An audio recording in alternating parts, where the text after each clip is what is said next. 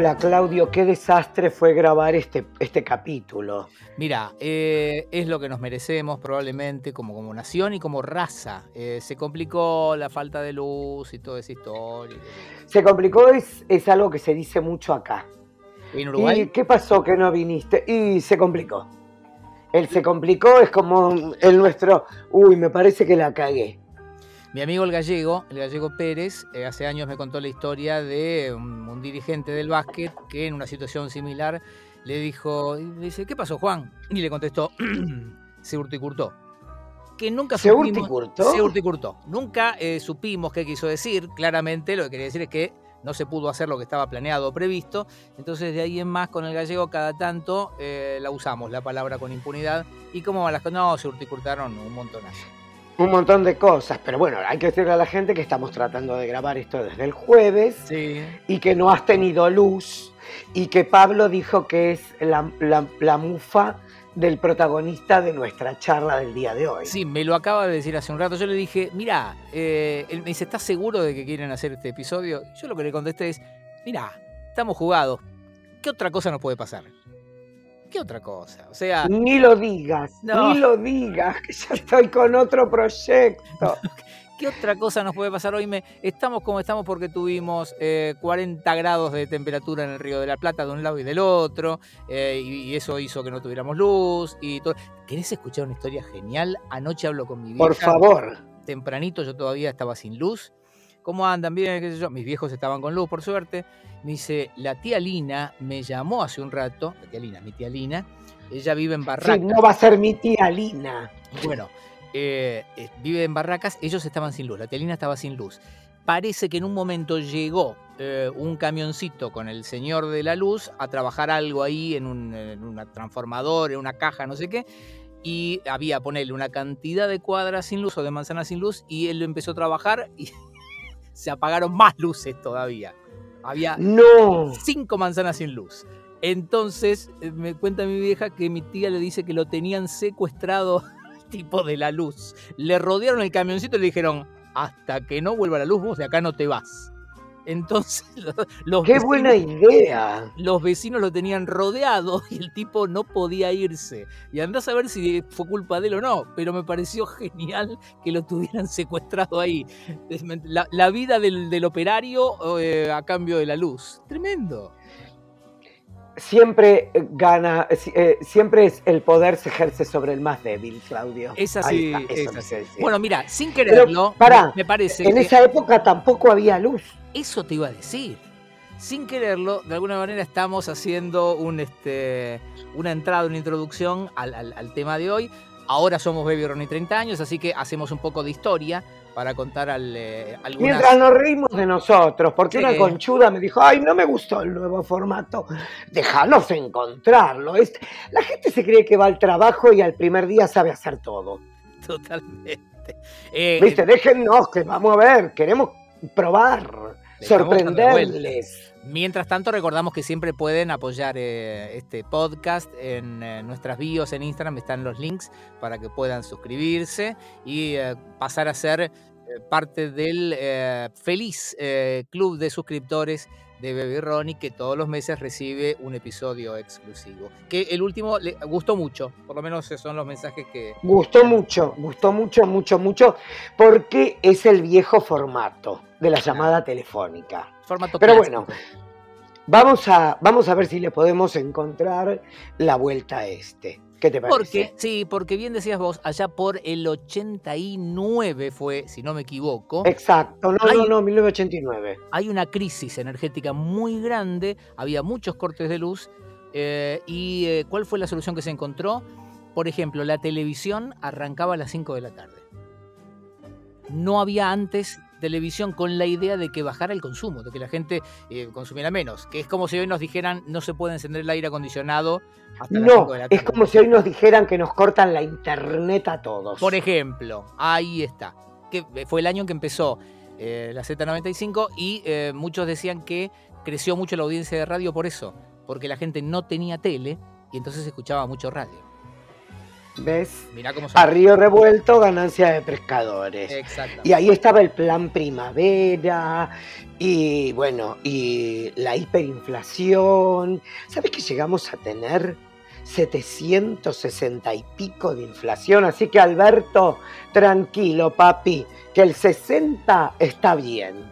Yo trabajaba en la municipalidad y en la municipalidad, en la municipalidad de la ciudad de Buenos Aires.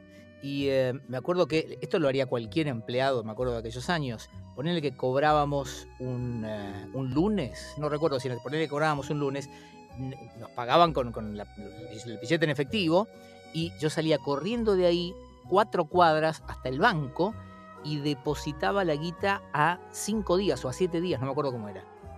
Eh, porque si no hacías ¿Y eso cuánto te daba? nada, era para no perder, era, o sea, muy poco interés, pero eh, era para no perder en esos siete días todo lo que perdías por la hiperinflación. Era la época Yo que, no tenía trabajo. bueno, era la época que las cosas tenían un precio a las 10 de la mañana y otro a las 5 de la tarde. Era así, se remarcaba todo el tiempo porque no era, era, era constante. Vos en esa, en esa época ni laburabas. No, y vivía co- con, dólares, porque había vendido un departamento con mi ex y me había tocado la mitad. Y me acuerdo que mientras las calles eran como de Walking Dead, yo me iba al deli mercado de Harrods a comprar todos productos importados. ¿Por qué hacías eso? Por- y porque era millonaria. Vos estabas Eh, tocando... compraba vinilos, los negocios cerraban y yo compraba vinilos en las ofertas de las disquerías que cerraban. Y Divina Gloria creo que regalaba CDs en televisión y decía al, al aire, ¿a quién le va a interesar un CD cuando no te podés comprar un reproductor? Vos bailabas en la cubierta del Titanic, básicamente. Exacto. Vari- en varios momentos de mi vida bailé, hace poco, un año también, No, no sé si no, claramente. no sé si no es la mejor idea. Digo, porque de todas maneras te vas hundiendo, así que por lo menos hundite así, bailando. Digo, Pero mira cómo estoy. Mira cómo estoy ahora. divino. Podría haber. Y sí. Y sí, tuvieron que adelantar las elecciones, adelantar el paso de mandato, adelantar todo. Porque por, a mí siempre me dijeron que había sido un golpe de las empresas y de los sindicatos lo que le hicieron a Alfonsín. Y son esas cosas que se dicen. Todavía no sabemos qué fue lo que se llevó a De la Rúa, más allá de su propia este, inutilidad. Esas cosas siempre están ahí dando vueltas. ¿Qué sé yo? Puede ser. puede Pero también hubo muertos. Nosotros nos acordamos de los del 2001, pero acá hubo como 20 muertos. Mira, eso yo no me acuerdo. Eso no me acordaba. ¿Pero en qué situación? Lo leí. Y de revueltas en la calle. Eso no me acordaba, para nada. No, no me acordaba. Sí, bueno, e- esta fue toda la previa de la llegada de Menem al poder, llega y toda la historia.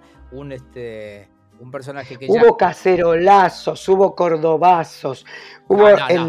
En, en- en Rosario, Bueno, el 20... pero el Cordobazo ¿Qué? es del 60 y pico, 68. No, bueno, quiero decir que se volvieron a levantar. Ah, sí, sí. Estoy sí. utilizando el, el- el- El término. el, el- el término.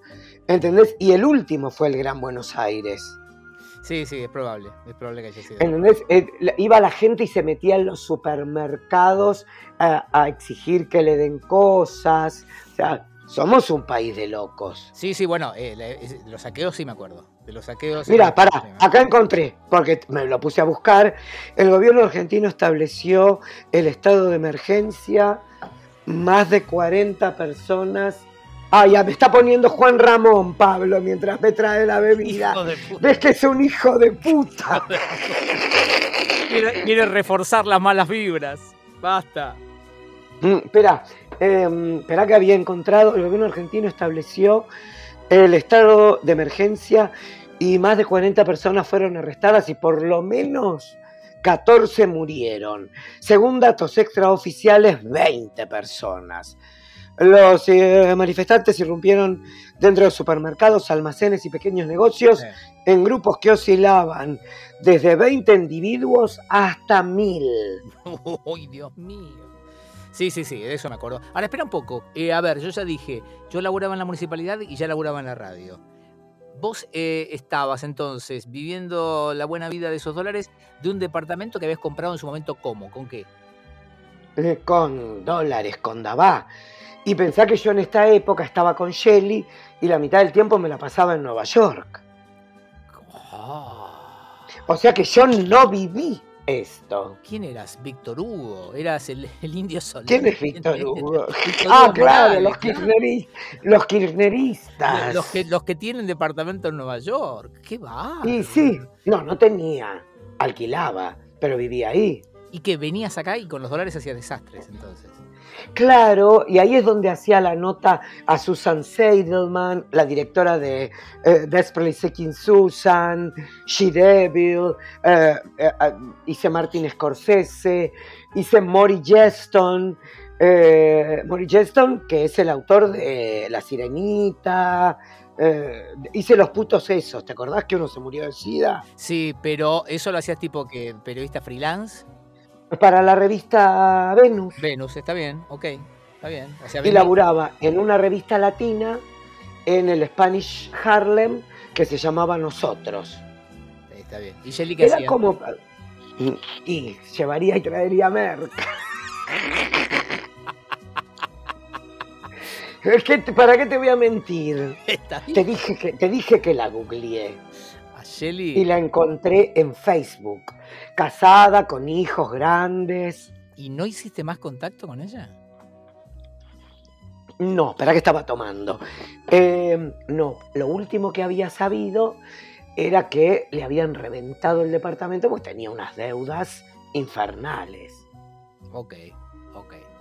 Eh, Esa sí la sabía yo también, pero no sé, no sé ni siquiera cuándo fue. O sea que no tuviste... con- No importa, igual eh, no, no hagamos de esto un reportaje a Ronnie Arias que a nadie le interesa tu vida. Vos sabés cómo es. No. Eh, Bueno, los quilombos siguieron hasta 1990, estoy leyendo. sí, sí. Febrero y marzo, porque la riqueza no arrancó en el, eh, eh, con Méndez.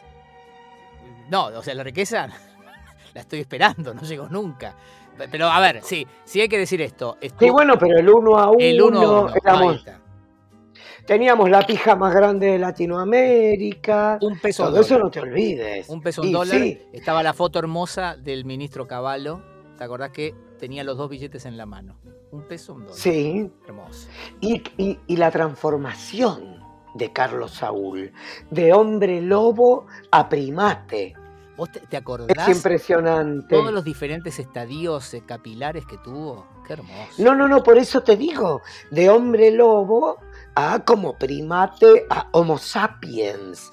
Y eh, no quiero, no sé si vale la pena llegar a este momento tan rápido, pero eh, Moria contó que era, que le era la que le armaba las, las fiestas Sí. y que las volvía locas a las minas, porque no las dejaba hacer nada. ¿Cómo es esto? Y mm, el- era, era el- show de la lengua y la poronga. ¿Cómo es eso? Ah, eh, era eh, muy, eh, muy activo. ¿eh? ¿De eso me estás hablando? Mega ultra archi. Parece que las volvía locas, pero locas. Bueno, acordate de que se hablaba mucho, eh, o sea, con él se empezó a hablar mucho de la seducción del poder. Porque claro, como nadie ¿Y qué podía- iban a decir?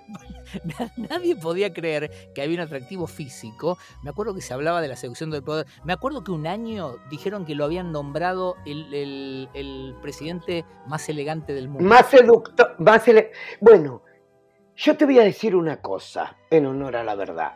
Creo que nosotros tenemos el problema que tenemos la estética europea. Entiendo que era un hombre lobo, pero eh, eh, también hay que darle crédito que el tipo se vestía como un italiano. Fue el primero que se vestía de Versace y que la, caga- la mujer y la hija la cagaron a Elsa Serrano de arriba a un puente. Vos te acordás, a veces uno se olvida, hace poco me volví a encontrar con la foto eh, en la que él recibe los Rolling Stones en Olivos. ¿Vos te acordás? Y a Madonna. Bueno, pero con los Stones, él tiene un traje amarillo. Amarillo. Es un genio. y Era un genio. amarillo. Te sumo otra. ¿Te acordás cuando él, eh, claro, iban a, a lo mejor a viajes, eh, giras presidenciales, a cerrar negocios y qué sé yo, y bajaban del avión, a lo mejor estaban en algún lugar en Europa, con clima invernal, bajaban todos con, con sobre todo, y él bajaba a, a Cuerpito Gentil con el traje, y era cuando él decía que él hacía control mental y dominaba su temperatura corporal. Sí, ¿Te acordás de esa historia? Hermosa. sí, claro. Sí, sí, ¿Y vos te acordás que él hacía todo en la cocina? No. Que recibía a todo el mundo en la cocina de la Quinta de Olivos. ¿Y por qué? Y con el servicio doméstico, él se levantaba. A ver, el tipo, eh, el atractivo lo tenía. Seamos sinceros. Seducir a las masas las seducía. A ver, ok, sí, está bien. Como, como muchos políticos. Estamos de acuerdo. Ok. En- eh, tenía eso que hacía falta tener. Y el tipo se levantaba y se iba a desayunar con la servidumbre a la cocina. Ok. Eh, Era pa- parte de su encanto, te entiendo. ¿Entendés? Y el tipo tenía el freezer lleno de pizzas, porque venía gente y sacaba pizzas y él cortaba la pizza y compartía. Ah, ok. Entiendo. Sí, sí, sí. Un seductor en todo sentido. Bien. bien. Es más, Zulemita le había dicho que tenía que tener a alguien dentro de la Quinta de Olivos que probara la comida por él.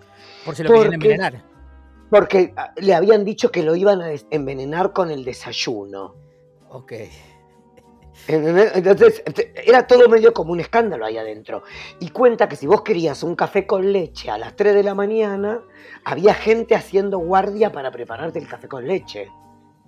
Y que ella quería salir y que el padre le decía, mi hija, no, no me acuerdo cómo le decía, ¿te acuerdas que le decía de una forma... Sí.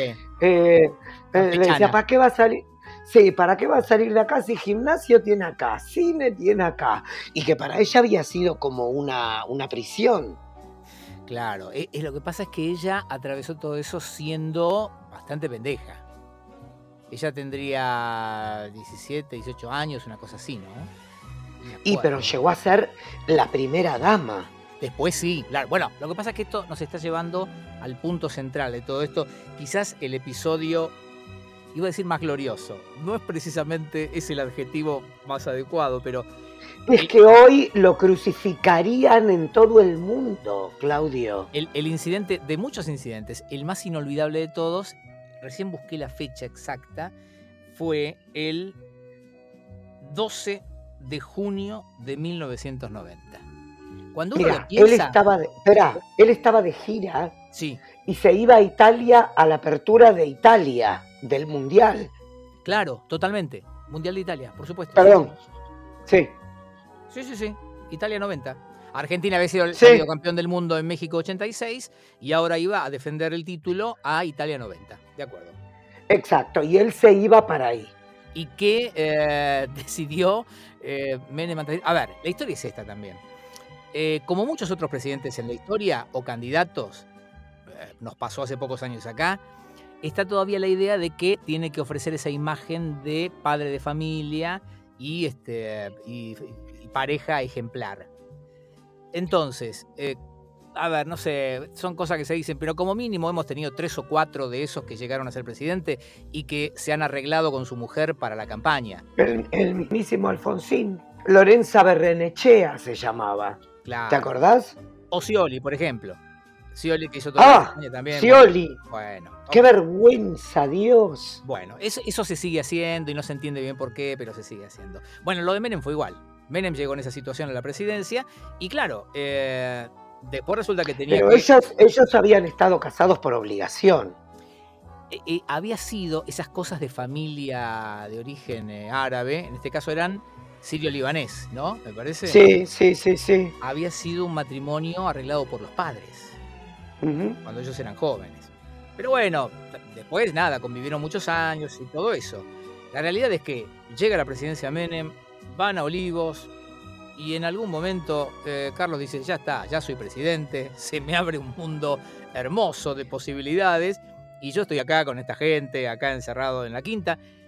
Cuando él se va a Italia, le deja eh, firmado a... ¿Cómo se llamaba ese señor? Por decreto, deja un decreto. un decreto firmado para que saquen a su familia de la residencia de Olivos. Esperá, acá lo encontré. Es el 1026. Brigadier Antonietti es el que la tiene que echar. Porque él era el responsable de la casa, el responsable de la Quinta de Olivos. Si, uno, como vos decías hace un rato, si uno piensa en que alguien, algún primer mandatario puede hacer esto hoy, es una cosa increíble. Porque no era solamente echar a la mujer, era a la mujer y los hijos. Y a los hijos. Y parece que se hablaban por medio de Carlito Jr. Y ella dijo en su momento que él no la echa por celos o porque ella no lo dejaba coger o no sé qué, porque ella hacía declaraciones de la corrupción que había en ese momento. Bueno, eh, eh, eh, viste que lo... Esa es la versión de su lema. Claro, esa es la que dice ella. Eh, que se había vuelto incómoda para el gobierno. Y porque aparte Y sí, se juntaba con eh, elementos peronistas que no eran justamente del palo del marido. ¿Te acordás que ella era, por ejemplo, eh, simpatizaba ver. con Seineldín y con toda esa gente? ah, no me acordaba de eso. Sí, sí, se juntaba con ellos y demás. Eso es lo que se echó a correr este, de, de un lado. Eh, de- del otro decían que en realidad también, digamos, él quería sacarse la, la gente de encima. Pero vos te acordás que eso se vio por televisión, ella saliendo con, Sí, hay videos. un, con un joguincito de, de ciré. Y, la, man- y la- iban a buscar las cosas y las esperaba la prensa en la puerta. Yo, mira, creo recordar estar inclusive haciendo radio ese día. Estar al aire, obviamente nosotros no- era una radio musical, no contábamos nada. Tampoco teníamos, hoy es muy común el televisor en el estudio, en aquellos años no, Sí. un muy chiquito. Entonces, este, me acuerdo que nos escapábamos, creo que a la, a la redacción del, eh, informativo de la radio, para poder mirar ahí los televisores, eh, lo, que- estaban mostrando, lo que se veía. Una locura. Hoy, hoy imp- pero eh, es inimaginable. Igual ellos tuvieron problemas del principio, porque ella no quería que él sea presidente, porque ya habían tenido problemas mientras él era gobernador. Y mirá cómo es el peronismo, que también hubo problema con el bastón de mando. ¿Eso sabías? No, ¿por qué? Se estaba vistiendo Menem para ir a hacer las fotos y cuando le preparaban la banda no aparecía el bastón. Y Menem estaban todos, ¿dónde está el bastón? ¿Dónde va a estar el bastón? Y Menem gritando, se lo llevó su lema, se lo llevó su lema. Y empezar a revisar toda la casa a ver dónde estaba el bastón. La maldad. ¿Sabías eso? No, no sabía. Le escondió el bastón. Sí, increíble, apareció, sí. estaba escondido en un cajón. No, no te puedo creer. No te puedo creer. No, no, no. eh, Es, es cuando uno lo ve, ya en, en aquel momento era vergonzoso, pero visto a la distancia, es absolutamente ridículo. Y aparte, digamos, visto con la mirada de estos días, es imposible. Eh, es imposible. Era, era una Argentina de Oropel dinastía, Claudio. Bueno, hay, hay un episodio eh, en el que estás directamente involucrado, eh, unos años después esto, que sería 94, 95. Eh, Menem estuvo en el poder cerca de 10 años, no, 8, fueron dos presidencias, Ocho años. sí, en lo que se llamó el Menemato. Eh, tiene que haber sido año 94 o algo por el estilo. Vos y yo trabajábamos en Energy. Eh, la radio era propiedad del No voy a decir nada. bueno, la radio era propiedad del presidente de la Cámara de Diputados en aquel De momento. la Cámara de Diputados, el doctor Alberto Pierri. Exacto. Eh, la verdad es que en los años que trabajamos ahí, nunca nadie nos había bajado línea de nada. Y de hecho, Y les encantaba que yo haga chistes sobre su lemita. claro, Porque eh, eh, la que, eh, Silvina Pierri la odiaba. que era la que manejaba la radio efectivamente, la hija de Alberto. que era la hija de Alberto. Entonces le encantaba que yo diga que tenía dos piernitas que eran dos, dos palitos de escarbadientes. Y hacías chistes sobre el jopo y toda esa historia. Que hay que decirlo igual, en la época de los jopos el de ella era el más alto de todo el mundo. Siempre. Era impresionante. Y los vestidos. Eran cinco personas vivían abajo de esas polleras. Era un jopo presidencial, hay que decirlo. Era tremendo. Y la vista. Estábamos en esa situación en la que ah, trabajábamos en esa radio y la verdad es que nos divertíamos diciendo cualquier cosa y nunca nadie nos bajaba línea de nada. Pero un día. ¿Hasta qué? Hasta que surgió. trabajábamos muchas veces con noticias que salían en los diarios o en las revistas, las leíamos eh, al aire, se hacía mucho en aquella época y nos burlábamos bastante de, las cosas. Eh, bueno, hay gente que lo sigue haciendo. Y em, salió una nota sobre las cosas que tenía el avión presidencial. El, famoso Tango 01. Y había todo como una cosa como un escándalo porque se dijo que tenía, eh, tenía el sillón eh, profesional de peluquería. ¿Te acordás que él viajaba con su peluquero personal que se llamaba sí. Y que, era también un millonario como el jardinero de los Kirchner. Sí, porque a ver, los, tenían laburando para ellos, pero les daban como cargos públicos, era una cosa rarísima. Y vos contaste, bueno, estabas al aire contando las cosas que tenía el avión y hablaste de que tenía una bañera con canillas de oro. Yo me acuerdo de ese detalle. No, que todas las canillas de los, de, los baños eran de oro. Lo decía la revista Gente. Bien. No lo decía yo. Bueno, ese fue el primer y único día, creo, que recibimos un llamado y efectivamente nos levantaron en peso. ¿Pero por qué? Yo no tengo idea porque a mí no me llamaron. Te llamaron a vos. Bueno, pero ¿por qué? La cocina, no sé si la conocí ese día o al día siguiente, Alberto Pierri se sube a su auto, sube a su auto también para llevar a otro lado a María Julia Alzogaray, que era... Yo eso no lo sabía. ¿Cómo no lo sabías? Nunca me contaste eso. Bueno, la sube Yo sé lo del gracioso. Bueno, la sube al auto a María Julia Alzogaray para los que no lo saben o no se acuerdan, María Julia Alzogaray, que eh, era la hija de Álvaro. Medio ambiente era. Eh, había entrado, primero, primero había sido interventora. ¿Te acuerdas que liquidaba empresas? Había liquidado sí. Segva.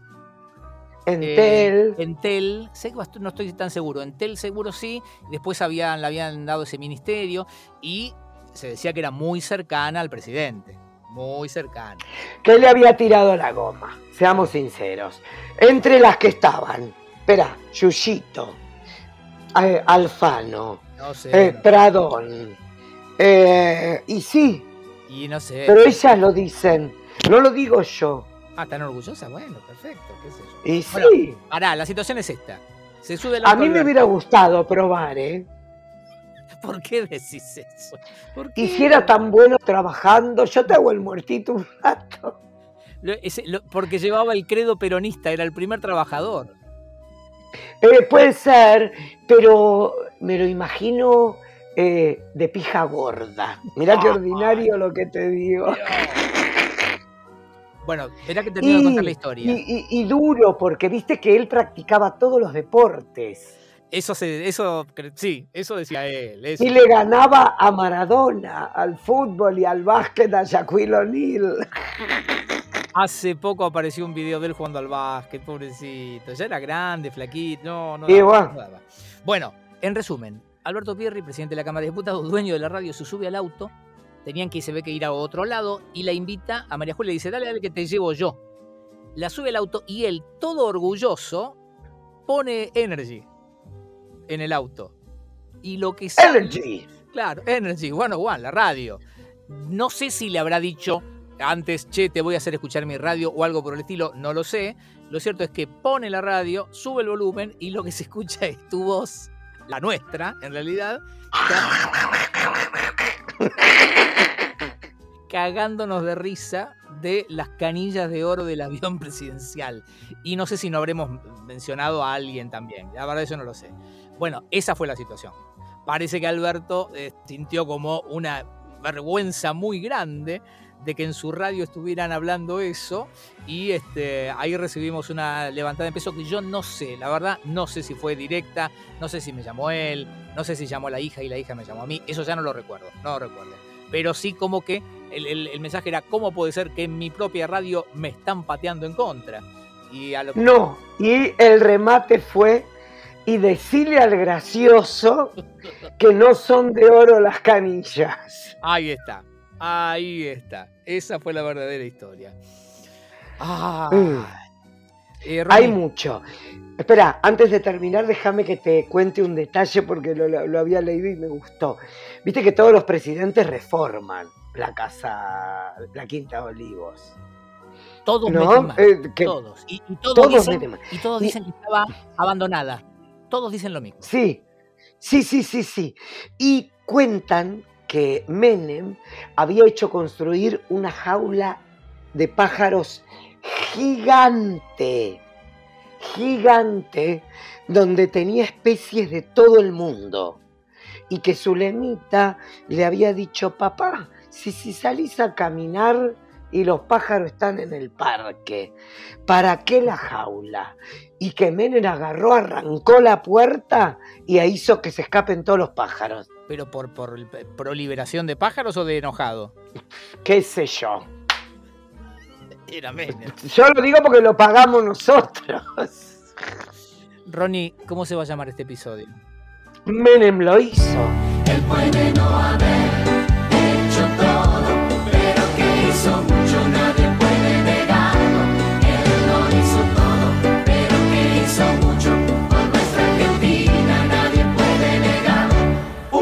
Fuerte, Menem lo hizo, el respeto internacional. con él es verdad, La hidroeléctrica ya sí está, con él lo logramos, nuestra telefonía, con él mejoró, el Mercosur.